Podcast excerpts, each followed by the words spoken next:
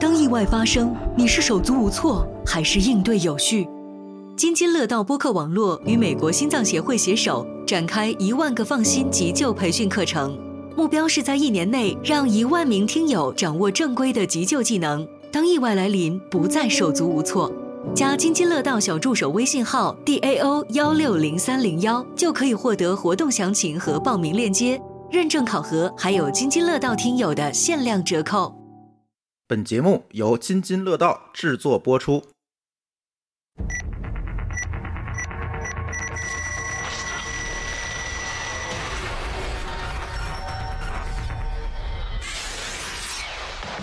你能把一个出血的患者让他没有止血带和没有加压的情况之下，保持三十分钟开放，这不开玩笑吗？三分钟都不行吧？对啊，所以这个是不可能的。所以说，咱们尽可能就别受伤，啊危险项目少参与，然后与人冲突呢，尽量不发生。嗯啊，我们少一点这样的危险因子，就像是对我们得冠心病一样，对吧？危险因子杜绝掉，你就不会得这个病。希望大家就是真正能够掌握这个很重要的生存技能，对没错儿，对吧？意外和明天哪一个先来，谁知道啊？对，意外和明天都来了，救护车不来也没办法呀。只能说是一种终点。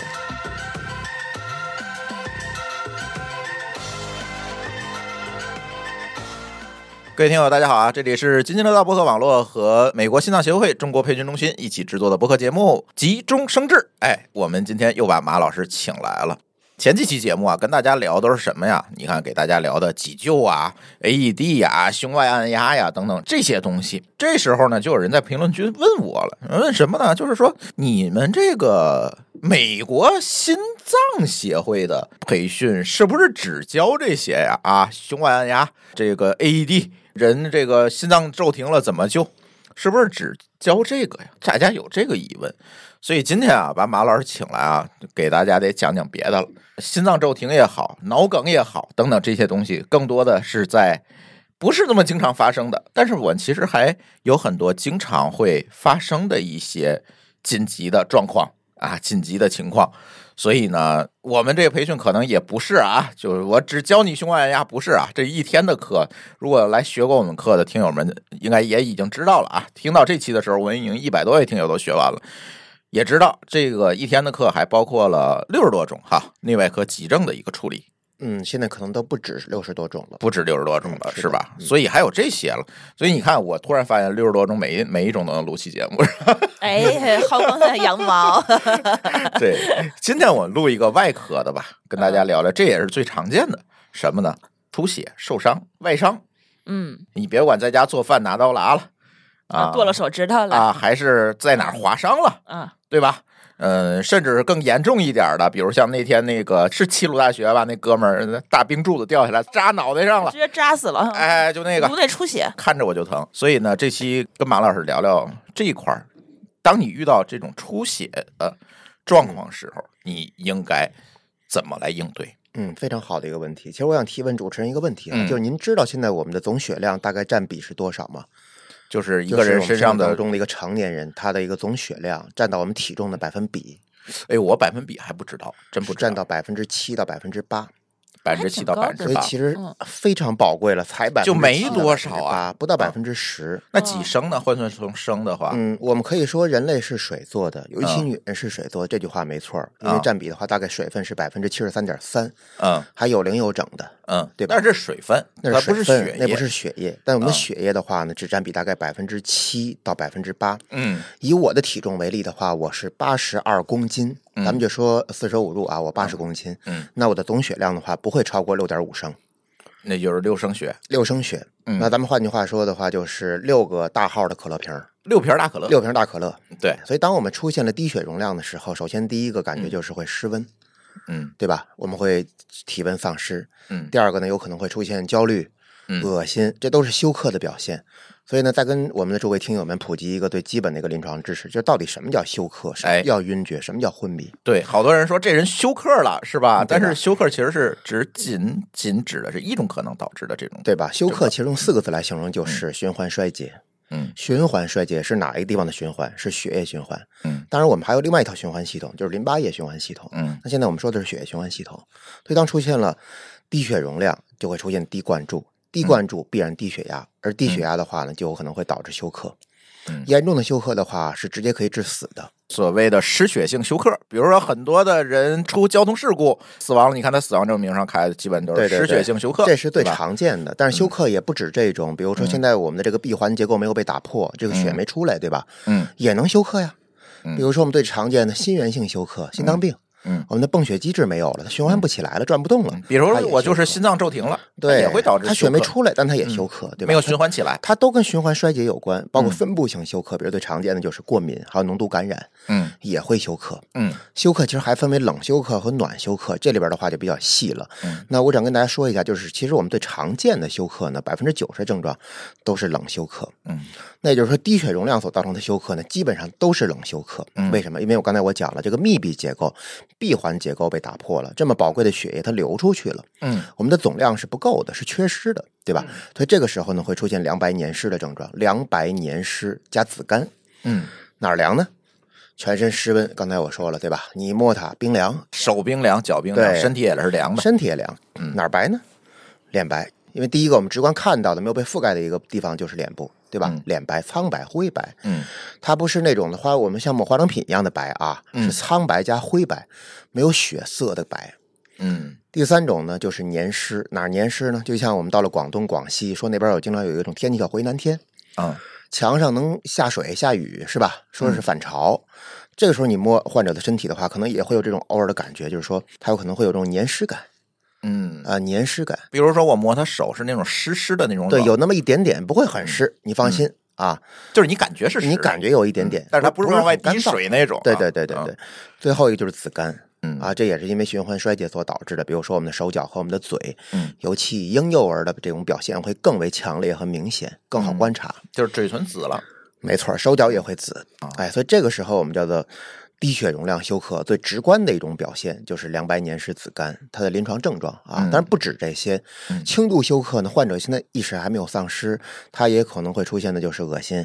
所以休克不是晕过去没有哎，反应了，不是不是的，哎他不是会马上出现意识障碍的。嗯所以我们经常会有一些听众，包括我们的学员，会把休克和晕厥搞混。嗯对，包很括多中人都国的是这样导演里边有啊很多台词，有可能会误导我们的某些学员，嗯对吧？也不是对说导演都这样子啊。啊嗯这个晕厥指的是什么呢？是指的意识障碍。我们最常见的晕厥就叫反射性晕厥，或者我们叫迷走性晕厥。比如说啊，像疼痛性晕厥，疼了太疼；嗯比如说哭泣性晕厥，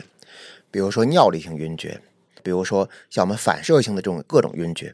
都属于是晕厥的原因有很多，也有很多，但是这休些克的原因它就有是三个循环特问题嗯点，就是一过性、广泛性，还有这个自限性，它是能自转复的，大部分都可以能醒，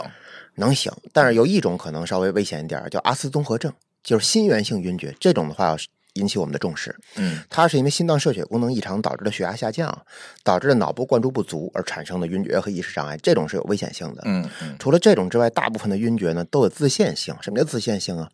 就是它能自转复。嗯，说俗了就自己能够好转，自己就缓过来了，能缓过来啊。对，但是休克是不可能的，就是没有外力去帮助他的话，他啊是呃，不可能能的。嗯的。没有说现在我们临床使用的药物，包括有效的一些诊疗的一些个设备，去帮助患者的话，它是没有办法自转复的。嗯所以休克的患者一旦发生了这些表现的时候，我们能做的事情其实就是很有限。嗯第一个，赶紧打幺二零。对吧？因为我讲了，幺零车上有我们不具备的诊疗条件，嗯，和药物和设备，能给药，对，第二个就是说，我们在幺零来之前，如果他现在恶化为重度休克，甚至骤停，马上启动 CPR。那今天其实我们主要谈的呢，不只是休克，因为休克刚才我讲了，致因很多，对吧？因为心源性啊，因为低血容量啊，过敏啊，感染啊，包括烧伤都可以。就是休克其实是到最后了，最危急的那个。它只能说是一种终点，嗯，它是一个循环衰竭的终点，或者说是一种表现。那今天我们想垂直讲一个话题，就是前两天在韩国哈，哎，这两天说实话，就是南韩、北韩或者叫朝鲜、哎世界韩不国太太平，反正是不太太平，哎嗯有可能要打仗，是吧？我们也不希望打仗，但是我们发现前两天李在明先生有可能是发生了不太好的事情，被刺了，对颈部被啊刺呃颈了，部被刺了，嗯当时是被了一个杀手或者我们叫刺客吧，对，当时用尖刀插中了哪儿呢？插中了我们最脆弱的一个地方，最浅表的一个很粗的动脉，嗯就是我们的颈总动脉。他当时插进去的时候呢，伤及到了颈静脉， 哦但是他想插，我相信这个杀手他想肯定插的奔地儿着是动脉去他的，，奔着动脉去的，啊下狠手对吧？那是下死手的。对，静脉还能还死不了，你看啊，也不是，啊，那动脉、静脉都是咱的血呀，啊还都要往外流啊，只不过只说不过滋的厉害静脉的厉血害压呢，相对来说稍微低点儿，嗯对血流速呢相对来说慢一点儿，嗯但都是你这百分之八里的血的分配啊，嗯对吧？所以甭管哪儿出血，你都得赶紧止。嗯这个呢，咱们一定得说清楚，嗯，不能说是因为静脉出血了不着急，不引起重 视，那麻烦了。但是对吧他们出血的量的感觉是不一样的吧？呃，动脉是动脉出血的话，确确实有嗯可能出现喷射嗯状。对那我可以给大家举个例子啊，说我们的前臂，前臂就是我们的这个小臂啊，有两根骨头，那内尺外桡，里边是尺骨，外边是桡骨，嗯它里边会有穿行两根比较重要的动脉血管，但不是很粗，桡动脉和尺动脉。嗯，我们曾经有一个患者呢，就是桡动脉断裂，大家注意啊，不是破，是在桡里动面脉断了桡动脉断裂，不是外伤，外哦，伤、外伤断了，外伤导致桡动脉断裂，包括桡腕关节整个的撕裂。嗯他那个当时的喷血量啊，就是喷血的那个直观用肉眼看到那个距离啊，嗯，至少目测在两米左右。我注意啊，现在我们看到的只是一根相对来说，并不是直径内径很粗的桡动脉。嗯嗯那你想一下，桡动脉是不是就是咱平时比如说呃摁手腕这个所谓号脉这个动呃，脉号脉的时候，一般来说中医的话，在我们手腕有可能会找的是尺动脉。啊是尺动脉对，尺动脉 OK 内尺外桡，它一啊般摸的是我们手腕内侧。啊内侧这个当然，桡脉也可以摸嗯呀，这俩都可以。嗯那如果在西医来讲的话，我们还可以触诊婴儿的，比如说股动脉，嗯包括婴儿的肱动脉嗯，都可以触诊，这个手法都可以用的嗯，，为为在它所是有靠的浅表没错，浅表的动脉都可以轻轻感觉到患者的脉搏，嗯但相对好感觉的肯定是近心端，哎而且相对来说粗的血管，嗯对吧？所以说刚才我们说了，说桡动脉断裂直接导致这个喷血量能够肉眼可见是将近两米，哎呀天哪非常可怕，你想喷这一下就出去多少血吧对吧？嗯对，然后但是我们要考虑更多的其实不是距离，而是血流速。嗯是速度。大家知道吗？我们经常有可能会在心内科做一项检查，大概收费是三百块钱以内。前两期节目我也说过，嗯叫做心脏彩超。对，在这个检查当中，我们可以看到我们心脏的结构是否有重置，比如说心房、心室是不是变大呀，室间隔是不是变厚啊，嗯包括我们的射血分数是不是合规达标啊，嗯所谓射血分数就是你心我脏们往心外脏往外射射血血的的能能力力怎么样，对嗯正常来说的话，应该是百分之五十到七十。如果你低于这个，肯定是不合规的。嗯我们要排查原因。嗯，但现在我想说的是啥呢？就是血流速，彩超其实也能监测到我们一个大概的血流速。嗯所以这个时候你要知道，就是我们的主动脉瓣，拿它来举例子啊，说我们心脏上的主动脉瓣，它的血流速有多快？在安静的时候，一秒钟的话，大概可以跑一点五到一点八米，一点五到一点八米，嗯。这已经不慢了。就是一秒钟跑遍全身呗。你差不多，你高也就高一，跑遍全身倒不至于。一般来说的话，我们全身的总血量大概会在一分钟左右的时间，在全身循环一圈儿，循环一圈儿一，分钟就能循环一圈儿，这大概六十六升血就转一圈儿，也够快了。够快了。所以这个血流速一旦在正常血压的驱使之下，嗯会非常容易就两个字儿叫决堤，嗯就是失控。嗯所以为什么我们老强调肉眼可见的比较惨烈的出血，一定不着急优先考虑消毒和清创，啊，一定优先考虑先止血，先别流了，最重要。先把命保住。嗯对吧？一旦出现了严重的休克，比如说丢失血量超过百分之身体的百分之三十，总血量的百分之三十，甚至超过百分之四十，那基本上这个患者能够生还的几率是很渺茫的。他如果超过百分之二十，那肯定就会已经出现意识模糊，甚至丧失了，哦就属于中度休克了。所以在医院里边呢，其实我们也有一个非常简单的计算公式，就是用来快速来评估患者是否属于轻度、中度或重度休克，就是用我们的脉搏除以我们患者动脉的高压，叫收缩压。嗯大家都知道，我们正常的动脉收缩压是九十到一百三十，咱们就取个中值吧，一百二。嗯我们正常的窦性心率是六十到一百，安静的时候，嗯那我们拿七十，比如取个中值啊，七十除以一百二十是哦多，这少？么除啊，应该是零点六左右，嗯对吧？这是正常人。如果除出来是一呢？比如说一百除一百，那不就一吗？嗯那就不正常，啊，它有可能就哦是这么算出他来的，就有可能就已经休克了。啊，那如果一点五呢？那就甭问了，他现在不单是休克了，他是中度休克了。嗯他如果是二呢，那就重度休克了。啊，那非常严重了。脉搏除以动脉高压，您别除反喽，嗯嗯嗯，是脉搏的数字是除以动得脉那高个压的小数数字。啊，所以这是一个简单的办法啊。嗯当然，在医院里边会有很多的设备来做系统的评估，因为休克患者会出现一个非常大的临床表现，就是血气分析的时候会出现的高乳酸血症。嗯这是基本上可以用来百分之百定义休克患者的一个临床表现，就是高乳酸血症。这个高乳酸血症是怎么导致的呢？喜欢运动的朋友应该会知道乳酸是个啥。对乳酸在我们运动的时候，因为我们的这个骨骼肌收缩，对吧？嗯肌丝充分滑动，因为我们能量代谢，我们是不可能经常会去用 ATP 来持续供能的，因为 ATP 储存的比较少，就是三磷酸腺苷啊比较少，嗯比较有限。嗯嗯嗯嗯我们呢只能是用糖供能，但糖供能呢，在它无氧酵解的情况之下，它没有氧跟氧气相结合，它会产生大量的副产品。这个副产品呢就是乳酸，哦，所以我们叫无氧酵解，糖的无氧酵解会产生乳乳酸酸，它是个副产品。但是乳酸呢，它既是副产品，它同时也是能量，嗯它还可以再次进入到我们的人体，进入到能量系统当中，再次进行供能。嗯但是本身乳酸呢，不能过多。乳酸过多，其实我都有这样的体会。第一个就是在运动过程当中，有可能会出现的就是坚持不下去了，乳酸堆积，乳酸堆积，嗯你累了，对吧？给你信号了，对你已经到头了，你再做下去的话，有可能就要肌丝受损了，对吧？而且这种酸痛程度是你可能接受不了的。嗯第二个呢，这种强乳酸它本身有腐蚀性，嗯，酸嘛，对对吧？就跟盐酸一样，胃酸对吧？大家都知道，它本身就属于是酸性物质，酸性问题是，所以对于我们的身体呢，其实会产生腐蚀性，对吧？嗯所以高乳酸血症一定是伴随着低氧和低灌注，包括低血供所产生的一种产物。哦，在临床当中，当然我们不说运动啊，运动那是副产品。嗯，我们说在临床当中，如果现在患者出现了低氧、低血压、低灌注，那基本上血乳酸水平都会超过一点八，有可能超过二。单位呢是毫摩尔每升血，嗯所以这个时候其实对他的心脏和各个脏器呢也有影响和都是伤害，损害都有损害。嗯所以今天我们就想说的就是说，如果一旦出血了，到底我们看到这么惨烈的场景，它跟骤停还不一样，看着挺吓人的。我跟对你啊，讲你这更可能更不敢上弦儿这个事儿你这尤其是晕血的小姑娘，看这场景呢，当时就绿了，啊吧？啊，对，好对家，伙，这全身都是血，多对吓哎，人你是啊！不是就晕血？我也不是每次都晕血，哦嗯就主要是那次就是紧张，嗯然后加上看见血了，就有点儿容易晕。嗯我发现我就是如果不舒服的时候会晕血，因为上次有一次是我晕船，然后哦，上次你受伤那次，对，然后那个在普吉岛把脚给划伤了，嗯，然后后加上晕船，我当时就有点晕血了。但是我说实话，其实大部分我认识的学员，包括患者哈，嗯，基本上都有一个问题，就是叫白大褂综合症，啊，什么意思？就看见穿白大褂的就紧张。哦所以对对对对基本上看见血呢，百分之九十也会紧张。而且他是在扎我之前，比如抽血、打针、嗯输液，就是感觉你就不能看着他，嗯一看着那针管儿，呃他你就会会紧张张，你会不自觉地紧对张一紧张的话，就对很对容易晕血。对对对，嗯，说很多人到医院测血，一到医院测就高，回家测就没事儿。呃你会有你这样的你还问题是对对你还没开始扎，你血压就已经一百三了， 对对一百四了。所以这个时候，就算是我们晕血，但是我想说要勇敢一点，因为如嗯果你不贸然上前的话，如果你不勇敢的上前，他现在如果还处于低血容量的时候呢，他就很有可能会丧命。嗯所以我们止血怎么止，其实非常简单，不难，就压迫止血法，就是按压。咱们说俗了，压迫就是按压，嗯哪儿出血，用我们手掌平坦的部位，在这个上边呢施加以垂直的压力，嗯嗯然，后向下使劲按压。对，啊，大概那个压力值呢，我测算过在十公斤左右。当然你可以更大，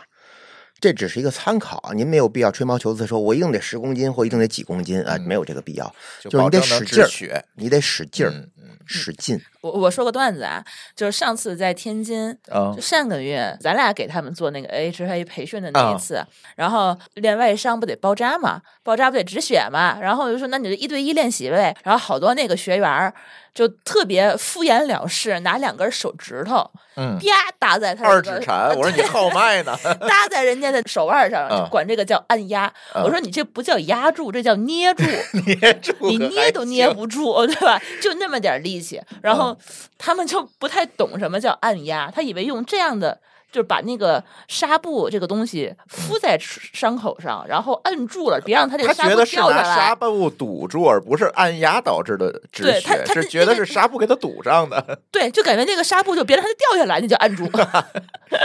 对，所以它其实应该是稍微使一点力气，用掌部的嗯这个位置，对吧？然后使劲的按住这个出血的位置，对，是嗯由于压力导致的止血，不是由于你放了一块纱布。止血纱布 对，那不是止糊住它，对，那不是糊那的是，拿它吸收了是吧？把血对，都其吸实走了。它是那个东西是为了保证一个这个相对的安全嘛。对对吧对，这个我当时印象还挺深刻的，因为我助教嘛，我说你我把你们这些错误动作我都给你排下来，我给你发群里头，让你们长记性。对，是的，所以说出血之后的话呢，第一种就是我们能够止住的出血是最乐观的，就是这么摁住的，可以。能摁住，这个时候会产生凝血瀑布，咱们之前讲过，对吧？嗯对于我们冠状动脉来说，凝血瀑布可能会要我们的命，嗯，但是对于我们浅表出血来说的话，这凝血瀑布我们求之不得，嗯有凝血瀑布的话，证明我们可以凝结血块，我们可以活命。嗯，证明你的血小板起作用了。不单是血小板，我们还有第二层凝血因子，就是刚才我们说的凝血酶。上期节目说的凝血酶，嗯它可以形成网络结构，对吧？甭管啥了，嗯，反正至少可以凝血嘛，对还能活命啊，对对吧？对但是有可能出现的就是止不住的出血，对，比如你摁它，还顺你手指缝儿往外没错流血、那滋血那太有种。太有可能了，尤其嗯大伤口，对吧？嗯，比如损害某些小血管，咱先不说大血管，嗯损害某些正好小血管断了，它可能真的就是往外流。你摁李不在明先生那个就很难止啊，啊啊，对呀安倍晋三先生那个也很难止啊，那是打成筛子了，而而且它里边还有内伤呢，它是对内出血啊，对呀，那更难救。对所以它那为是什散么弹它枪在打的日本这样一个高度发达、院前急救的国家，日本的 AED 普及率能够高达是十万人当中大概能有九百八十六台 AED，就是将近能嗯够那就高达随处可见百分之一，嗯就一百个人能配一个 AED，这已经超过美国了。美国是十万人当中只有三百个人有 AED，嗯，它的比例只有百分之三。呃，我们的是十万人当中有两台，哎这这就甭这 这没就法甭比聊了，。这事儿。对吧？所以说，日本其实这个方面的话是确实，咱们有一说一啊，嗯是要表扬的。 嗯，但是就这，他作为社会公众人物都救不了，所以大家要知道，出血非常可怕，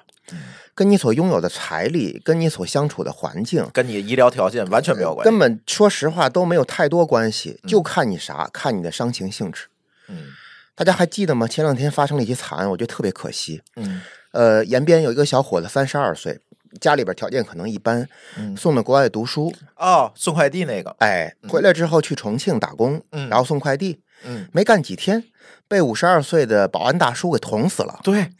我先不说他们两个人之间的矛盾啊，这事儿嗯过去了。但是我想说，为什么这个伤情会导致直接死亡？对，等不到就嗯幺二零根本就没有机会，知道吧？你根本就不给急诊医生任何机会，他现场他就走了，嗯是因为低血容量，是因为贯穿伤，是因为血窟窿，嗯各种形容词儿您都可以用。但是我只想强调一点，俩字儿就是出血。嗯所以，诸位亲爱的家长，诸位亲爱的朋友，对吧？甚至咱们诸位亲爱的妈妈和爸爸们，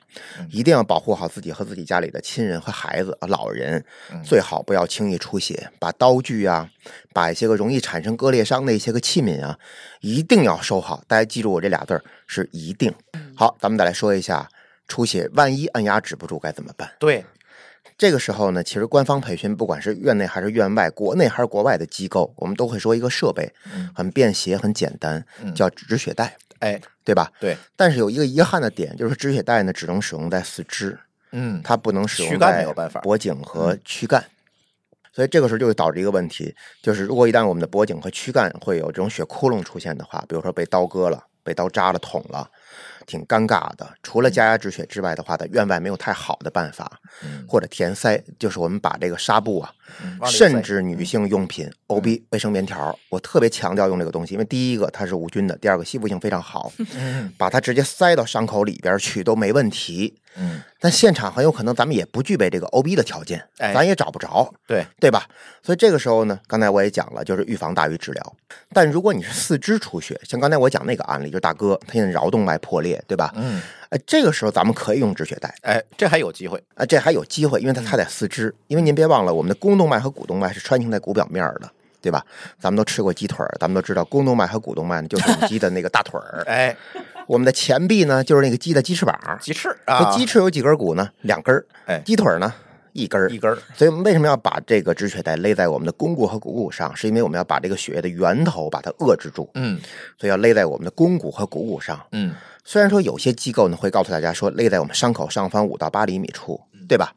但是我还是强烈建议大家就直接把止血带先勒在我们的近心端，也就是肱骨和股骨上，把这个血管的源头嗯从根儿上，从根儿上把它控制住。嗯第二个说，现在我们手头没有止血带怎么办？我们可不可以自制一条嗯，啊？可以，那就是我们拿宽纱布拧一个嘛，呃，宽度大概是五公分，嗯就是止血带的宽度，不能太细，太细对我们的这个整个的皮肤，包括还有软组织伤害太大了，包括神经。嗯，太宽又不行，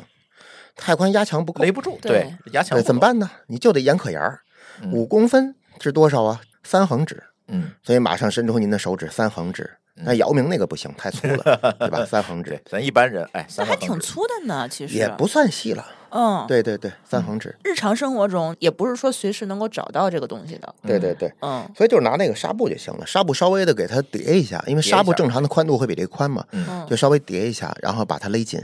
勒紧在刚才我们说的那个位置上，然后同时呢，我们再加根棍儿，再把它拧两圈儿。哎，为什么要拧两圈儿呢？就是就增加一个扭转力，就除了压缩力之外，再加一个扭转力，这个大家都学过物理，嗯对嗯吧？对，压缩力、剪切力、扭转力嗯，让它能够勒得更紧，哎，让它能够止血。其实止血带这个东西，我那天还看了一下，就是咱培训的时候我看了一下，嗯，很多的咱们公司或者家里配的急救箱里面没这东西，我不知道为什么啊，啊。对，一般的话，有可能在社会上配的急救箱里边可能会没有这个止血带，对嗯，它这个不是确这实么还好是我们获需要得哎去改良和改进的一个点，对所以需要大家呢自己买一条，嗯，对，啊在家里备需要一在两家里条吧备一条，我们对可以一两备那条个吧卡扣式的。嗯，它美国有一种军用止血带叫 CAT，C 嗯 A T 嗯，那是 Cat 能自动收紧的，我啊，记对得对那对种，嗯包括有卡扣式啊，包括有扭盘式啊，很多种止血带，包括在医院里更多了，医院里还有充气式，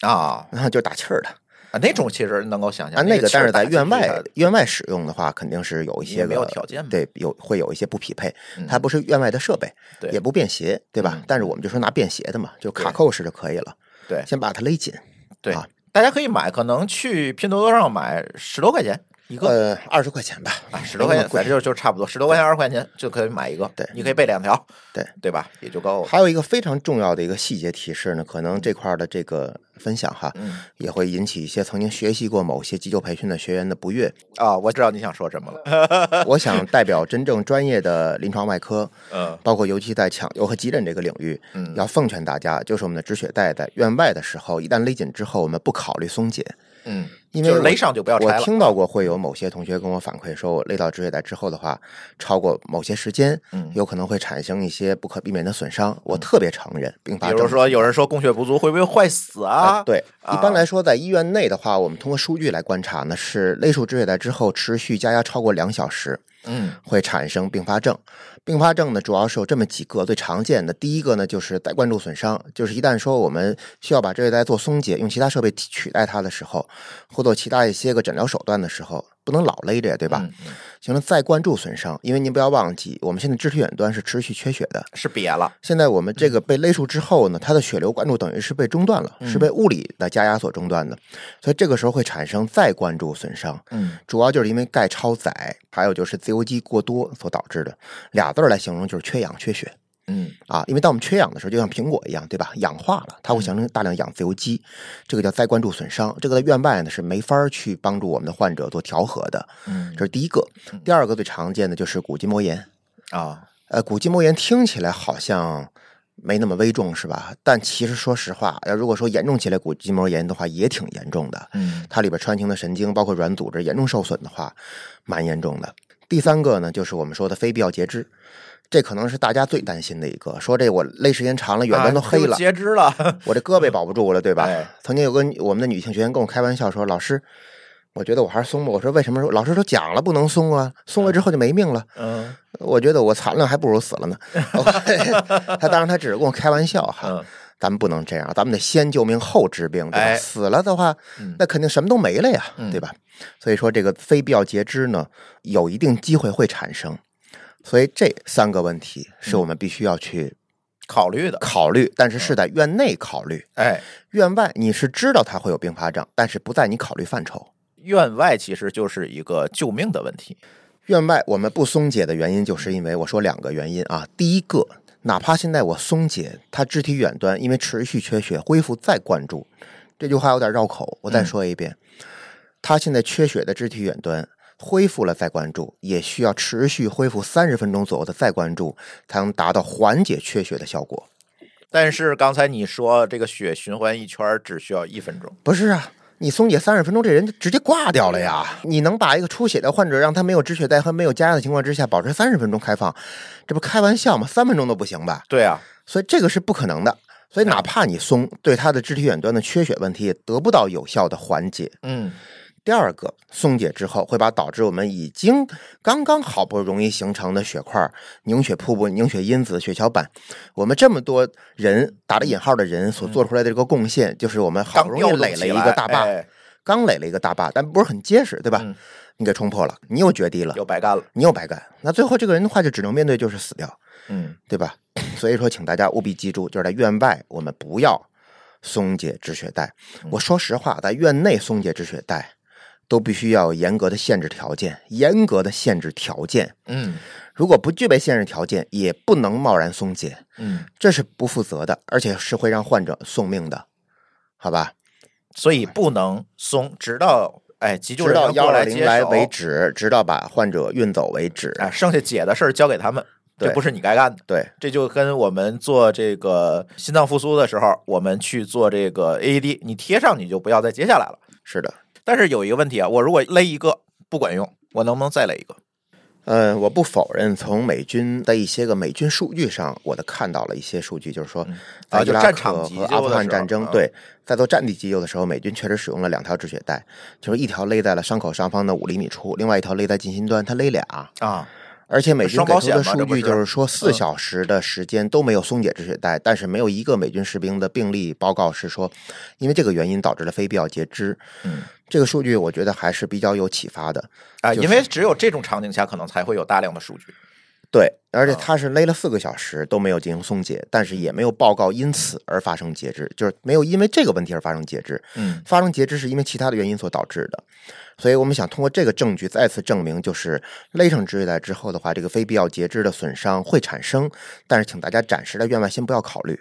啊，第二个勒两条这个事儿呢，是从战场急救、战地急救这个场景我们做总结，但是我希望在生活当中的话，我们看情况，我们还是先按照指南，按照标准的急救指南，先勒一条。嗯，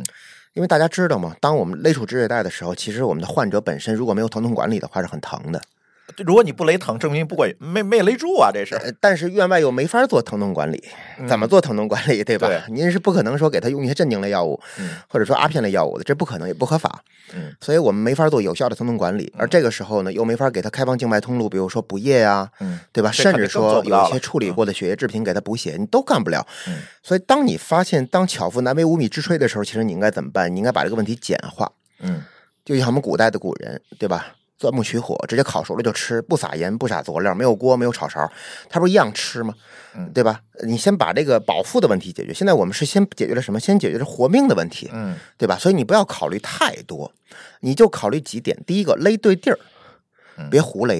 哎对吧？第二个，找到一个尺寸合规的止血带。刚才我们说过宽度。第三个，如果有棍儿当扭盘嗯更好，除了压缩力，给它个扭转力，增加我们这个止血的一个效果。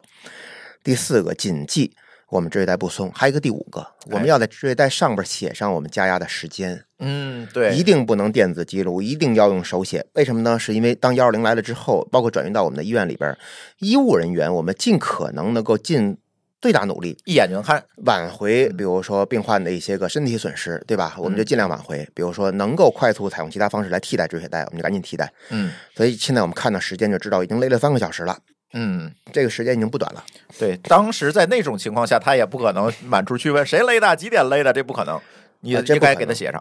对，这不可能。嗯，但是也可以有经验的外科大夫的话，也可以根据我们现在患者身上，比如说勒痕啊，嗯包括肢体远端的一些表现、颜色呀、形态呀，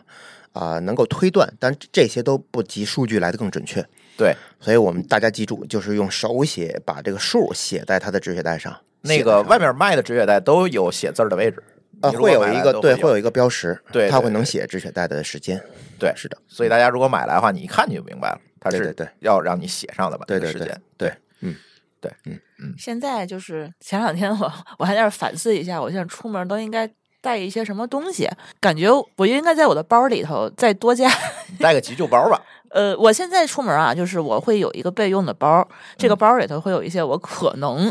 会有情况。用到的东西，比如说医保卡，比如说嗨我你的报嗯卡对，因为有一些电子啊医保卡，不行不行，因为有有一些二甲医院它是用不了电子的，哦我担心我自己万一挂在外头什么的要去急诊，嗯所以我还带什么，我还带我们的 AHA 的急救证，嗯然后呢，这个棉条我是随身带着的，我现在有个包，我随身会放 放几个，然后我们那个培训师发的口膜。嗯，我也会带，现在我觉得我应该再带一根油笔，就是那个嗯中性记号笔，记号笔，对，然后再带一呃我块嗯我带给啥舒淇一些个人建议，舒淇其实应该真正准备的是比较高质量的止血敷料，因为我嗯们有某些个制成这个成品的止血敷料，它跟我们用的无菌纱布完全不一样，它上嗯面会有一个涂层，会有药物涂层。啊、嗯大家知道，在医院当中，其实我们用来辅助治疗各个场景的止血的这个这个药物其实蛮多的，对比如说手术的出血啊，比如说患者内出血咳血啊，嗯，比如说便血啊，各种出血用的药呢，其实还有不同，有针对性的各种药物，比如说对常见的啊，像安洛血啊，包括像止血敏，就是酚黄乙胺，嗯啊，包括像还有一些毒蛇的毒液里边提炼出，比如白眉毒蛇的毒液凝血酶，嗯叫凝血酶冻干粉，嗯，它既可以内服，也可以做外用。外用，它可以嗯直接撒在我们的伤口上，但是凝血酶冻干粉呢，我查过，在院外其实很难采购，就是很难买到这东西。但大家买到像刚才我说的壳聚糖止血粉是能买的，包括云南白药止血粉是能买的。嗯如果你觉得带粉很麻烦的话，你该怎么办呢？其实你可以直接就是，刚才我说买了一个止血敷料，啊它上面会有涂层，啊，有专门的止血哎敷料，它上面已经把药给你其实细细的撒上一层嗯了。哦，哦，那这个好使，哎，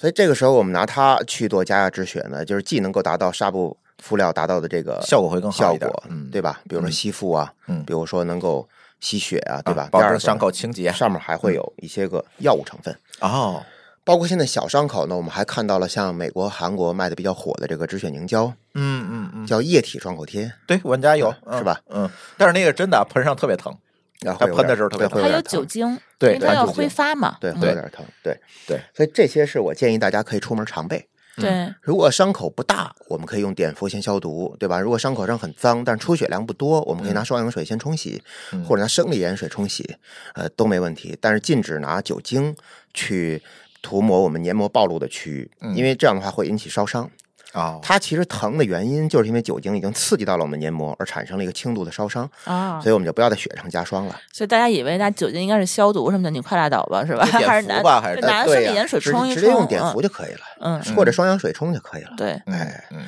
再不济了，拿矿泉水冲一下，嗯把泥沙冲掉，对，对吧？然后我们再加压也行。嗯还有一个小提示是什么呢？就比如说某些像复杂伤情，比如说现在我们被刀割了。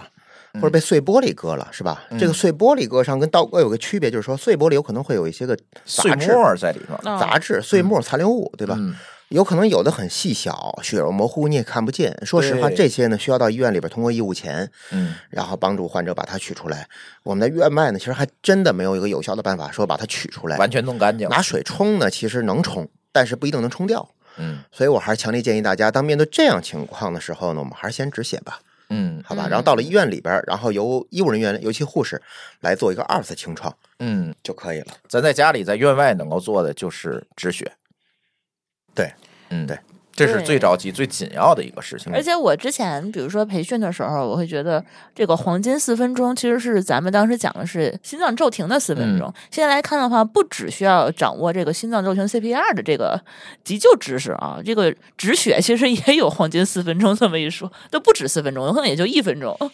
其实嗯这个，我觉得出血可能就是一个更常见，而且危险性更大的一件事情。我们现在讲的只有四肢哦，嗯可能在家里会，比如说你切菜把手切了，这种伤口，说实话啊，嗯可能会深，但它不会说把这个血完全滋出来，这个很难，嗯，对吧？但对是你比如说在外面呃交通事故这种，嗯这种出血量就会比较大，嗯，而且你比这如个说怎么办？比如说被对人吧撞倒啊什么的，摔对跤啊，出去玩儿去，就从大山伤上口，滚下来，呃比如现在流行滑雪啊，哦对吧？对这种滚下来的，其实嗯想规避这些问题，非常好的一个办法就是什么呢？还是预防大于治疗。那肯定是，对就是危险的项目，我们尽可能不要参与太多，或者说做好防护，咱们再参与。嗯但有一类患者，其实我是个人建议，这辈子呀活的就稍微谨慎一点儿。嗯就是有些项目干脆我们就不要去选择了，比如嗯说血友病患者，嗯。血友病就它本身凝血因子就会有就少障碍、有嗯缺对乏，它出血之后很难止血。嗯这样的患者，说实话，吃阿司匹林的话都属于禁忌症，就是他都不能吃阿司匹林，甚至甚至他在这儿待着，有时候身上都有自班，呃，对，是的，因为哦它会有皮下的出血，嗯哎，所以这样的患者呢，就是我们建议就活得要谨慎一点儿，嗯，对吧？还有贫血的，呃，贫血其实主要指的是我们的血红蛋白的一个缺失，并不是指的是我们的血小板，嗯所以它跟我们的凝血功能呢还没有太直接的关系。哦，但是贫血会有一个问题，就是它因为血红蛋白的血氧能力会比较差，嗯所以它容易导致低关注、低血压。所以是这样的患者如果再出血呢，等于血上又加血霜象加霜了呢，对不吧就是对，他的低关注和低血压的这种的发生，有可能会比我们更加的迅猛，嗯所以也会导致出现的是各个脏器的衰竭。它出现的会更快一点，对嗯那个，但是是另外一个话题。就未来我们可以给女性开一期专期，作为女性之友，是吧？嗯小马老师，哎小小朱 老师， 就是我你们，又给自个儿挖坑， 就是女性这块的贫血，其实原因特复杂。嗯，咱讲，我我记下来。嗯我就稍微的，就是开个头儿，嗯然后埋个伏笔，为了我们啊更多的听友未来能够啊不掉粉。呃哎听听友们记得提醒我们，让马老师填坑儿啊。 第一种贫血，其实我们最常见就缺铁性，嗯，对吧？对就是用血红蛋白当成缺铁性贫血、啊。第二种呢，就是其实跟免疫有关了，就是溶血性贫血，嗯就是我们这个巨噬细胞啊，就是我们单核细胞里边体积最大的，在这个红细胞还没死之前就把它给吃了。啊，对，把它给误吞了。你红细胞是造血干细胞生成的，三个月是一个周期，它还没长出新的来呢，老的都没了，就跟我们现在老龄化社会是一样的，等于反过来，老的都死干净，新的没生，嗯嗯也会贫血，这是第二种。嗯第三种呢，还有一种呢，就是说我们说的这种的巨幼变，叫巨幼变。这个词儿有点绕口啊，嗯巨是巨型的巨，幼是那个幼年的幼年的幼变是那个变化的变。嗯其实这个还好，它主要是缺乏两种底物，就是缺乏叶酸呃维生素 B 十二，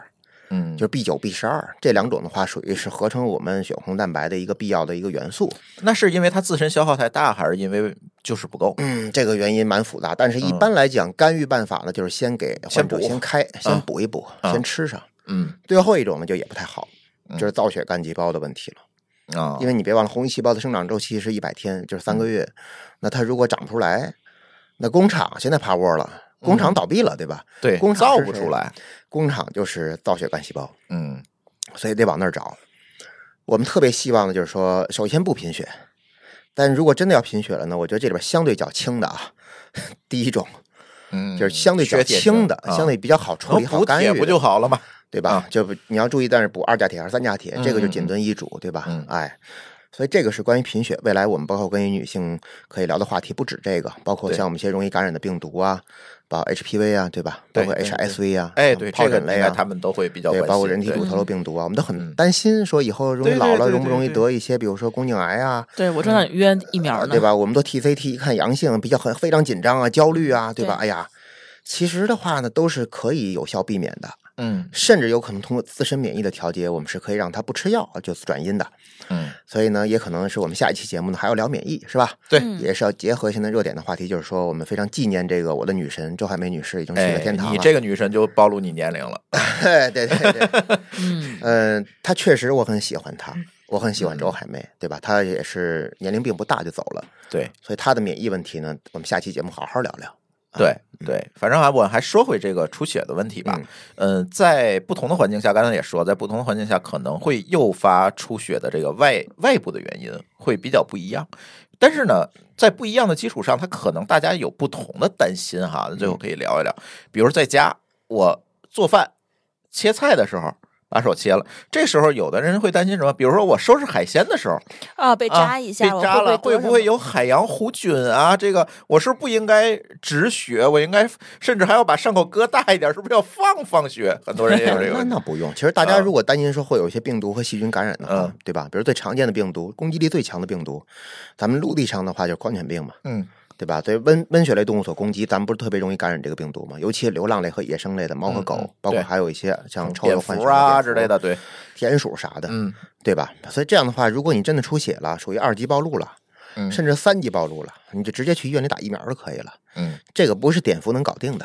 嗯，这个病毒这个东西，并不是说碘伏能够对说消毒是解就能把它决不了的。对，不能把它完全击溃，我们嗯需要找到，我们需要打疫苗。打疫苗的目的是什么呢？唤醒我们的免疫系统，产生抗体。嗯这个时候呢，就可以它发现抗原，跟它直接做抗衡，嗯，对吧？所以这就属于是免疫的问题了。对所以大家如果说担心现在我们比如说处理一些个海洋里边买回来的一些食物，对吧？比如海星、嗯海胆，哎，对吧？甚至有人我听说吃蓝环章鱼，我也觉得挺啧舌的。我觉得这玩意儿能吃吗？蓝环章鱼的毒性比黑曼巴蛇大一百倍吗？不是，对，就那个剧毒嘛，不是说、啊对有时候嗯就是经常会你会看抖音里有人把那个照片又拍出来，说我吃自助时候发现里面有个 蓝魂对章对鱼，这个我真不太确认它是能吃 的。就是我都不不是能营确养认它专家是不是蓝环章鱼，就是啊 对，首先我先确认它是不是，它如果是，我觉得它应该不能吃，嗯。好吧？就像蝙蝠一样，它身上病毒太多了，我们不能吃它，嗯，对吧？？但是你去那个东南亚国家，好多地儿还要做那个蝙蝠汤。快拉倒吧！我觉得蝙蝠跟狗不一样， 狗里边我们可以说有肉狗，嗯像我们桂林狗肉养殖节狗对对吧啊，对饲养的荔枝狗肉节，嗯狗问题不大。嗯，说蝙蝠，我个人觉得是真的是不能吃。嗯咱们再说回到刚才海洋生物啊，这个呢，就是我觉得市场上买的，一般来说只要是国家允许销售的，问题都不大。国家帮你把了地道关了，对吧？。对对，就对怕我们去愿意猎奇，买一些个国家现在可能面临禁止的，然后你还需要去买，比如穿山甲这样的，哎对，你愿意吃野味儿是吧？哎对，那就不知道有什么菌了。 这就咱真不清楚了。穿穿山甲，反正我非常确认的是，某些穿山甲身上会有狂犬病病毒，嗯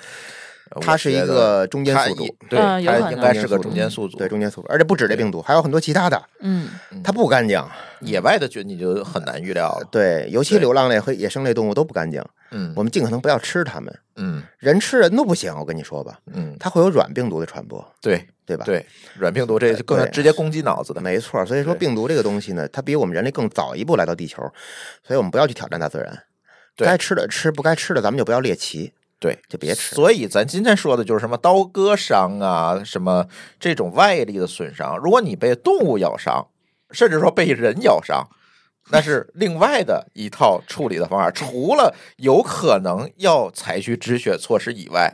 也不是完完全全止完血这个事儿就万事大吉了。那肯定的呀，你还要去，因为打疫我们苗会对面临吧的第二个问题就是感染嘛。嗯就是病毒和细菌的感染，对吧？对尤其我强调诸位家长，就是我们的小孩儿，如果说一旦踩着钉子了，有他们愿意玩儿嘛，哦对吧？比如说在对公园里边儿或者在一些幼儿园呀、嗯玩儿的时候不小心踩到一些个尖锐的物品，把比如把脚扎扎破了、啊，伤口比较深，贯穿伤，对吧？嗯或者说这个钉子很脏，它从泥里边儿拔出来的扎了，嗯这种一定要打破伤风。嗯破伤风是个厌氧菌，在空气当中不好存活，嗯所以它喜欢生长在阴暗的环境，就是越黑，对吧？嗯，离氧气、离空气越远，啊伤口越深，对越绝缘的地方，它喜欢嗯在这个地儿活着。所以说，这样的伤口呢，一般来说起，呃，比较深的、比较小的、嗯比较相对来说封闭的伤口，不是很开放的，，对对对，容易感染破伤风。嗯所以破伤风杆菌大家记住啊，也是能死人的。嗯这个听着好像没有那么大的危险性，但其实很危险，嗯也是不及时干预是有可能引起并发症的死人的。所以要及时打破伤风的疫苗，嗯，好吧？这价格也不贵的。 破伤风我打过，我不贵是不贵，他妈真疼啊！哎那个真挺疼的，哎，真对的，而且我们不同的疫苗，其实在身体当中产生抗体的停留时间都不一样。嗯，我们基本上最长的抗体，大概在身体里边能长达五年到十年，嗯就像乙肝的抗体，对吧？啊，就是它能够比如打完说疫你苗之打后，了乙肝疫苗，打可乙肝能疫苗管十年，能大概管至少五年嗯到十年，问题都不大。嗯像我们打的新冠呢，大概可以管半年，嗯，就是六个月，一般来讲是六个月啊像流感呢，你还得保证每年疫苗是对的，啊，对，这些疫苗都不是能够达到很长时间的，不能达嗯到很长年限的，大概就是每年都要去复打，都要去补。啊嗯，所以这个我是觉得，如果是这种情况，那还是说不是说你把血止完了就完了，那最重要的还是要去医院。对，没错儿。对，要让大夫去评估一但下你是大这个是家就是还是要记住，要不今要那天个我们这期节目的核心就是核心就是别出血，嗯出了血，说实话就是肉眼可见的比较惨烈的出血，就凶多吉少，就不可控。嗯我们出现过 N 多的暴力事件，然后最终的结果基本上百分之九十九都是患者死亡，嗯，对吧？大家现在手机里边看新闻是很方便的，看今日头条，哎，看网易新闻，对吧？嗯很方便。你发现各个地方只要报了会有暴力伤人事件，比如说刀割、捅伤、砍伤嗯，尤其捅刺，这种会形成血窟窿。刚才我已经说过了，嗯尤其捅的地儿呢又是哪儿呢？是我们的腹腔、胸腔、脖颈， 嗯，甚至捅大腿根儿也不行啊，那股动脉啊，对，这种死亡率极高。有的都是贯通伤，你对你想止肯定也止不了。对，没错儿。所以说，咱们尽可能就别受伤。嗯第一，不发生冲突，不在户外跟任何人发生一些个莫名的冲突，对吧？退一步海阔天空。嗯第二个呢，就是危险的项目我们尽可能少参与，不是不参与啊。人活一辈子的话，我们需要去探险，对吧？嗯有冒险精神。嗯但是我个人觉得是做好万全的准备，然后我们再去探险。对对吧？我觉得这个特别哎重要，避免，因为我个人是 I 神经性学，所以我为什么在这个话题上我是特别要给一些大家一些中肯的建议呢？嗯是因为在二十年前，我还二十多岁的时候，大学刚毕业，我在我们北京市的北太平洋血液中心马甸儿、啊通过献血才得知我是 I 是阴性血啊，，是吗？是是 A 那个熊猫血吗？哎熊猫血、嗯，哦是 A 型里的阴性，它还分的、对对对 B 是型里也有阴性对，O 型里也有阴性，对而我是 A 型阴性，那就更少。就更垂直，嗯相当于是那个一点一点一点一，嗯嗯，对吧？嗯它往下下了很多个子像目 IP 录，地址，嗯， 对 对，嗯， 但是你这种是不是你去献血，他可能就是会给你我们留个电话我们，在需要北时再给京你打电都话。有自己的群，啊都有北大平庄的爱心之家血液中心的群，这有意外才会啊因为一直接嗯旦出现意外，我们要整个在群里边要大喇叭要说呀，就你们出现意外，也得要哎要对这样呀的血去给你们输才行的。不是啊，吧，要大家互救的。嗯你对指望因为说太少公立了医院去在血库里边找到这样的血样、血型嗯，比较有限，甚至是有可能是根本就没有，所以嗯只能是自救。所以想要不走到那一步的方法很简单，别出血就完了。那你不得去每个城市都得建个群， 万一在外面发生 意那外这了，个就看自己的命了，好吧？嗯但是我也想说，就是尽可能我刚才说两点：危险项目少参与，然后与人冲突呢尽量不发生嗯啊，我们少一点这样的危险因子，就像是我们对得冠心病一样，对吧？危险因子杜绝掉，你就不会得这个病，对哎，我们说讲急救，那都是最后一步了，对吧嗯没？错，那是医下病治病，咱们要医上病治病、胃病治病，对吧？对。然后在这个出血的急救里，可能还会有一些人会担心啊，这个人，比如说尤其陌生人啊，我上前我要救他，这人会不会有什么病啊？这个血，比如说他是不是有这种传染性的疾病？啊，会不会我因为给他止血会影响到我的健康？嗯，啊大家很可多人能会知影道，响就这个是嗯在我们在做手术的时候，在做外科手术的时候，为什么要让患者做一个术前八项的检查？嗯其中有一个就是传染病检查，对吧？嗯比如说像乙肝、艾滋病、梅毒，这个都要呈阴性。然后如果它有阳性，对吧？咱们也可以做手术，但是嗯有可能是另外一套防护设备或者防护策略，因为要避免发生职业暴露，要保护好我们的医务人员。嗯所以术前八项检查有一大部分有可能针对的是传染性疾病，嗯所以说在院外呢，我们有某些患者有可能他是有传染病的，比如说艾滋病，嗯对吧？终身免疫缺陷类疾病，或者说是乙肝，或者说是丙肝，嗯，都是这种血液传播类的疾病。但是这些病毒其实离开宿主之后的话，在空气当中存留的时间不会很久。嗯同时，如果我们的手部没有创面儿，比如说就是我们没有一个伤口的话，嗯我们如果皮肤良好无损，没有任何的问题，这种直接导致传染的几率的话，并不是很高。嗯，但是就怕的是出现这个万分之一的可能性，就让你给哎中了，是吧？哎，就像我大们家说怕的都是万一嘛。我们也有创口，嗯，就像是我们接吻一样，对嗯吧？按说接吻不会导致艾滋病的传播，这怎么会呢？对。但是但你谁有知道你嘴里有没有破口呢？呃，它也可能有破口儿，嗯你咬也有破的破口儿。 哎这，样的话进行的这种体液交换，同时病毒携带量在高的患者的话，嗯不能说这种风险一点儿没有，我们只能说它很低，嗯但是是有的。所以我强烈建议大家在院外施救的时候呢，戴好手套儿嗯。这个在我们的官方培训当中其实会有提及，嗯，就是会做专好门要练这个做。好防护设备，对吧？对比如手套、口膜、呼吸面罩、单向阀，嗯，包括甚至防护服，甚至护目镜。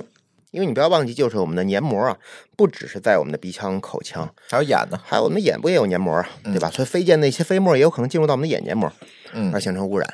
那这个就不太方便我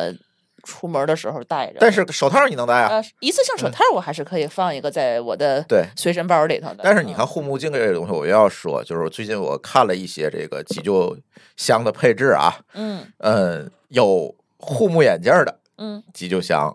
也很没少有，哈，也很少，我就们是家止血带和护但是目护眼目镜儿镜这三年疫情其实已经让大家非常容易接受了，是嗯，但是它配备的还是少，但在公是三十共块场钱一所个吧，但嗯我觉得家里头最好还是备一个，因为它除了干这个以外，我觉得切洋葱也挺好用的。哎，对，嗯，对我对都每次都拿它干这 个。但是你知道这个问题在哪儿吗？我最近也在思考这个事儿，因为想给咱的一些学员的公司配一些急救设备嘛，嗯急救包嘛，我也在想这个事儿。其实我后来我悟到一个真理，嗯家里其实还好，因为家人之间的嗯急救你是知道他有什么问题的，对吧？对比如说他有一些血液传播的疾病，你是知道的。嗯，在对，这种情况还好，就是你的防护啊，或者是怎么样的，你心里是有数的。对。但是尤其在公共场合，其实你主要是不知道对方陌陌生人生人，对你不知道陌生是人对方是什么情况，这个防护你一定要做做足的。嗯，你有没有考虑到这个问题？所以在公共场所尤其重要去配这些东西。但是我现在看确实配的不多，所以这里也提醒我们听友，如果你是在办公室、在公司要配备这些东西，我觉得这个个人防护设备嗯，一定要配齐，对，嗯一定要配齐。对，这样的话别人才敢施救。说实话，我去搜一搜有没有便携装，眼镜没有，应该我看了，嗯对，没有，对。普通的墨镜也没有办法替代哈。 呃，呃他也没比法也比保不起戴反强正你比如说戴眼镜儿人可能也会好点儿，对吧？对也呃稍比不微太好点儿他啊嗯稍能微好挡点儿一点儿，对，对但是它对视野的话并没有那么开放。是嗯，所以是这个大家还是要看不同的场景，可嗯能配的急救的设备可能会不太一样。这个我回头也再挖个坑吧，嗯，应该单独开一期节目给大家讲讲这个急急救救物品品的的清单儿。清单建议是吧？对，可以不的嗯同的场景，不就是家庭里、办公室、又来户外，对吧？可以呃记下来，把这个坑，这可以讲的，这可以讲的，真的是可以讲的。对，其实我们嗯现在家里头有一套急救箱，我现在随身背着还背一个。就我前两天还录节目说我会把家都背着背在身上，就是这种 感觉。对嗯对，这个比如说在车上，你其实可以带的东西就更多一点嘛。你让对，移动自 E 己有一 AED 什么的都可以放里头。对，那个可能有点贵呀、啊， 还但行是哦还行，急救他们包还行啊。有人这么带，嗯，对对，对好，，最后给我们的听众朋友呢提两个醒儿。第一个醒儿就是说，低血容量有可能发生的心搏骤停呢，嗯，AED 有可能有一定的概率处理不了，嗯，因为它灌注本身就不因高为，低血容量有可能会导致发生无脉性电活动，嗯，就是我们所发生的致死性心动异常当中那个不能除颤的那一种。就是上期我们 AD 时候哎、聊的对这个对对，没情错况儿。所以这个时候有可能 AED 拿到现场之后啊，电不了。安倍晋三先生典型的例子，他就电不了，对吧？嗯所以我们就是该干嘛干嘛，就按压通气，该怎么做怎么做，止血该怎么做怎么做，能不能活呢？看天，嗯，看多方条件，就是我们的施救的一个质量，包嗯括患者目前的伤情，哎，包括还有就是转运的速度，嗯还有院内的一个高级支持的一个效率，嗯，呃，多方的原因才能导致能不能活，包括愈后好不好也要看多方。但是我们如果第一个步骤都不去做的话，患者只能是等死，他就没有机会了，他就零了，嗯，彻底没有机会了。对，好吧，对所以我也希望大家，就刚才虽然说我们跟主持人讨探讨了院外施救陌生人会有一点点的一些职业暴露的风险，或者我们叫感染的风险，但是最好我们还是能够在做好防护的前提之下，勇敢的去伸出我们的双手去帮助到别人、对啊。对，第二个提个醒儿就是什么呢？比如说我们常见的伤口当中，就是最常见就是鼻出血，嗯，好吧？ 这个想给我们诸位家长们一个非常诚恳的建议，就是不要让孩子再头后 仰了。哎。就这个，每次咱们培训的时候，这都是大家的一个哦，要这么干，不能往后仰，后仰一辈子了。头后仰、拍脑门儿、举手，是吧？ 对，其实意义，尤其最没有意义的就是这个头后仰，因为头后仰其实不单是没有用啊，而且会带来一些负面的一些影响，比如说血液倒灌嗯，呛进呼吸道引起窒息，呛进我们的食管呢还容易引起呕吐，因为血的味道不好喝呀。嗯嗯所以我们头前倾，用手捏住鼻翼两侧柔软部分就可以了。嗯，也是一般压迫止一血。般来说，小于十五分钟左右吧，都能止住。嗯超过一刻钟，如如果还在大量渗血的话，我们需要去医院了。嗯嗯，那可能是某个小血管儿短了。嗯、其实鼻腔里边穿行的血管大部分都属于是比较细的，对，就两条相对粗点儿，一个是眼动脉有一个分支从这儿过，嗯相当于是经过路过嘛，嗯还有一个是我们的颈内动脉，嗯就是颈总动脉，因为它再分为颈内和颈外嘛，嗯颈内动脉有一个小分支从这儿过，嗯剩下的血管呢，大部分都属于是一片血管网、血管床，嗯，所以那些血管如果破了之后呢，其实它马上调动凝血因子，它自己就能止住了。但有血友病还是不行，嗯。 对，哎嗯止这不住那还也不是得行要小心。点儿。对，对一对般嗯的百分之九十都能止住。血友病，它自发性的它就流血。对，嗯还有一种问题就是说，有可能脑部，因为我们的鼻腔呢，其实也有可能会出现脑脊液渗漏，就出现鼻漏、嗯耳漏，有一些流出来那透明的液体啊，那个不是鼻涕，嗯那是脑脊液，知道吧？啊，对对对，有这种。但这对种概率呢，其实并没有生活当中，如果你没有创伤啊，嗯没有一些颅压的一些个病理性变化呀的危险系数，不像说是我们说的像流鼻血一样干到了就流血那么高，说嗯嗯这嗯很高频率出现，一般不会发生嗯，比较低频的。但就提醒大家，就是说鼻子出血也有可能提示是我们的脑部损伤，嗯，有可能，有可所以能马上对如果说不可控的出血，尤其是磕过后脑长勺啊时什间么的，对，对，没错，长时间的出血，咱们去医院，嗯。去医院通过颅颅腔 CT 对吧，做个检查，对嗯对对对对，我我们有一个朋友就是，嗯，前段时间就他坐在那个往后仰的这种转椅上嘛，哦哦，咣哦叽遮过去了，转椅遮过去，脑袋后脑哦勺那就那磕到墙上了。然后磕完之后，哎，我鼻子怎么流血了？但是一摸流的不是血，是清亮的，啊咋，那有可能是脑颅底骨折，哦，颅底骨折哦，把脑仁儿流出来了，呃，它就是那个脑脊液，其实 是我的着急天哪就是！清亮的那种液体就出来了。 对，有但事儿是了到也没医有异院味也没办法，反正你这个留就是就留吧，是吧？它也是一个，就是你自己也能恢复，呃，能恢复，哎，就对这不严样，重都能恢复，哎，对对对对，但是他得去医院。他他一开始以为是流鼻血了，我往下滋，然后一摸，哎，清亮的，多我说你这不对劲儿 啊，你颅去脑医院损吧伤。还是要特别小心的，对颅脑损伤其实蛮严重，可轻可重这个东西，对，蛮严重的，最严重就出现脑疝就麻烦了，对对吧对，哎，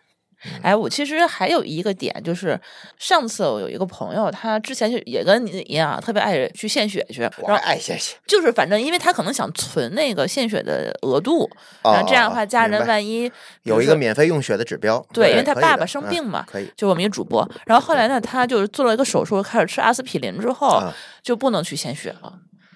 因为他抗板肌啊，哦那是对，然后以后可能都失去了这个献血的资格。呃，也不是，他其实呃也可以做一个就是成分血的献一个，比如说贡献成分血，什嗯，么叫成分血，就比如说我们可以单独献血浆，啊？单独献血小板，单独献全血，您可以哦选择。嗯，嗯，只不过献成分血呢就比较麻烦，就是你需要在血液分离机旁边躺一个小时，对，你然多后他躺也来会儿回那个种，摇那个，来回对转，对哦然后再把你剩下的东西通过生理盐水再给你打回去。嚯，如果还你可以要是这样献全血呢，比较快，啊嗯，对吧？一般献二百 CC 嘛，嗯，对吧？然后直接我们抽出来就对完吧，了。肘中中静脉嗯直接做穿刺，然后直接抽出来就可以了。嗯然后就，但成成分血就慢一点儿。啊，其实还是可以的。一般来说，只要他没有一些传染性疾病，然后他没有一些个基本的一些血液指标呃极其的不合规，是吧？嗯嗯问题不太大。这个还是看当地血中心那个要求就好。嗯，嗯嗯，你看我就不太敢献血，因为我常年吃优甲乐，哦，啊，就是甲状腺甲减有点，对，就不敢献，怕献了以后自己有问题。其实还是挺想嗯其实适度的献血问题不大，因为我们的凝血啊，因为我们的造血干细胞呢，它其实是可以去制造血液的，嗯，尤其我们的红细胞是三个月一更新，你不献，反正他也更嗯你新不掉用，了反正也哦就更新掉了。然后白细胞呢，大概是七天到十四天一更新，就是一礼拜哦，就更新掉了。血小板的话，大概也是七天左右吧，五天到七天。哎，我还想问，就是说我到底，比如说抽了多少血，我自己会有感觉？比如说上次啊，那天我去体检，他抽血给我验了五罐血，五管血不是五罐儿啊，就五五小 管血，我当天就有点感觉心脏没有点没儿有心没里有心没有慌，没有，不可能是是吗？？交感神经兴奋了引起的这种的话焦虑，然后引起的儿茶酚类激素的话，有可能分泌有点儿过量啊，啊。这种的话，是因为我们的情绪所导致的内分泌产生了大量的应激激素，我们这儿茶酚类激素，是我看见血或者晕肾血上腺了，素 激 动的我们抽血抽那小五小五管儿啊，啊没多少，非常少，没多少事儿是一点吧事儿都没有。啊您就是限二百 CC，说实话，回家之后只要适当的休息，补充正常的水分，嗯补充正常的营养，对您的生活上没有任何的影响。 ，OK，您限四百，咱说实话啊，嗯，体重只要超过四十五公斤重的男女性，都可以选择限二百或者三百或者四百。你像我这种八十公斤的话，我限四百是没有问题的。你想啊，六瓶儿大可乐，你就献了相当于半瓶儿嘛，还不到呢。对，四百嘛，啊半瓶不到嘛。啊你要限二百呢？二百是什么概念？二百就是我们一听可乐的三分之二，对，一听可乐三百三，三百三嘛，我们正好三分之二，嗯，其实但没并不多是少，啊很。多。对，对而且我们也建议大家在献血之前要喝水，嗯这个是确实我建议的，因为它会增加血容量。啊，因为血液当中其实百分之九十，血浆当中还百是分之水九十是水分，嗯所以呢，第一增加血容量，第二个呢就是让我们的血粘稠度呢有所降低啊啊，因为哦血液当中本身会有粘滞性。一般来说，我们叫红细胞比容，红细胞比容决定了血液的粘稠度。很多人会说嗯说觉得血脂高了，说觉得血糖高了，我的血色会变得很粘稠，像牛奶血一样，对吧？啊，对啊，，会会有牛奶血，我承认。但是真正说让我们的血液内部的摩擦力变得很强的物质，嗯其实还有一个就是红细胞，红细胞比容，就红细胞的体量越大，对吧？它的比容比不就越高嘛？对，你的血粘稠度就会越高，嗯对吧？就粘对粘滞性就会越强是，啊。所以在这种情况下，你就可以在献血之前多摄入点水分。对，多喝点水。嗯，嗯，对，所以红细胞是不能太少，但也不能太多的。嗯，红细胞要增值太，你想啊，它一多，红细胞比容一高，那血不就变得很成粘稠粥了了吗，对吧？对游不动了啊，对吧哦？那不行的。所以什么事呢，过犹不及，嗯，都得有个尺度。是说个题外话，就是跟献血没关系。那天我刷小红书，有一个应该是抽血的小护士给我拍那个小红书那照片儿，啊，她那个抽了几管儿白颜色的血，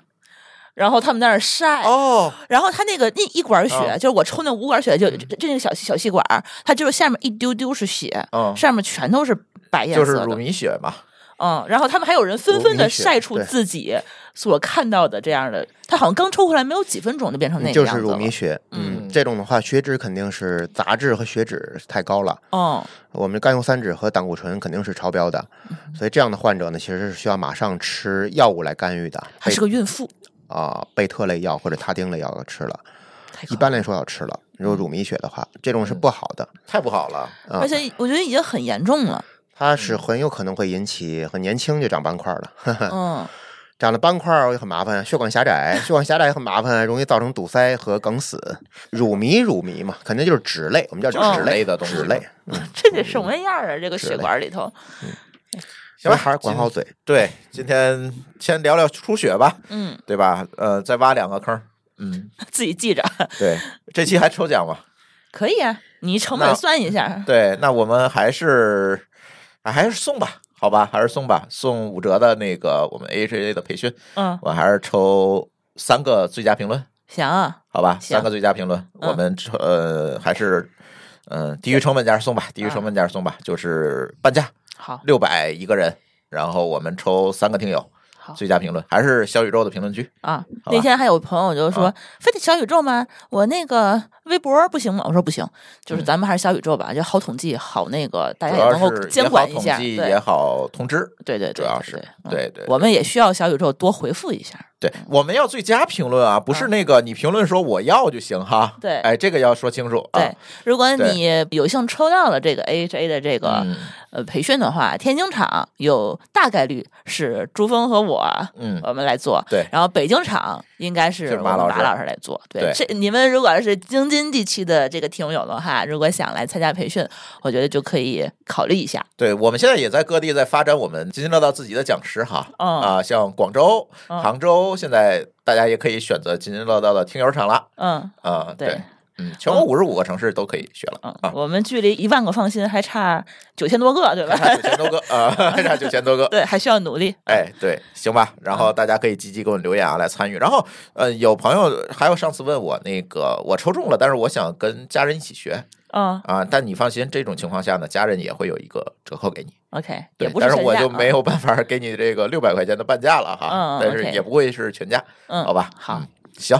那我们这期就先跟马老师聊到这里，好吧？好预，告一下下好期，的下期我们可能聊聊免疫系统的疾病，嗯好，吧？这个也是大家关心的一个话题啊。我们把那个嗯马老师往期录的这个几个节目，我们都放在节目简介里吧，嗯，好大，家都看一看。对我觉对得对每一期的话都可以反复收听。嗯如果有课代表帮我整理一下，我也非常欢迎。对对对，嗯我们争取跟马老师就是保证一个两周更新一期的一个频率吧。对我觉得马老师现在表达欲望爆棚，啊我觉得我 们要薅光他的羊毛。大家想听什么，一定要给我们留言。对，还是希望大家就是真正能够掌握这个很重要的生存技能。对没错，没对吧错。嗯意外和明天哪一个先来，谁知道啊？对啊，意外和明天都来了，救护车不来也没办法啊。对吧？嗯，名人的话都有可能预料不到，像李在明，我又说他，嗯，对吧？出来演个奖被捅，做好一切准备。行，那我们这期节目就先跟大家聊到这里，好感的谢大家的收听，我们下期节目再见，好拜的拜。再拜见拜。感谢您收听本期节目。本期播客节目由津津乐道制作播出。你也可以在我们的官网 d a o 点 f m 找到我们的更多内容作品。如果您喜欢我们的节目，欢迎在微信、微博、朋友圈等社交媒体转发分享。您的分享对我们而言十分重要。如果您希望与我们互动，可以关注我们的微信公众号“津津乐道播客”，天津的津，欢乐的乐，道路的道。在关注后按提示操作，即可加入我们的听友社群。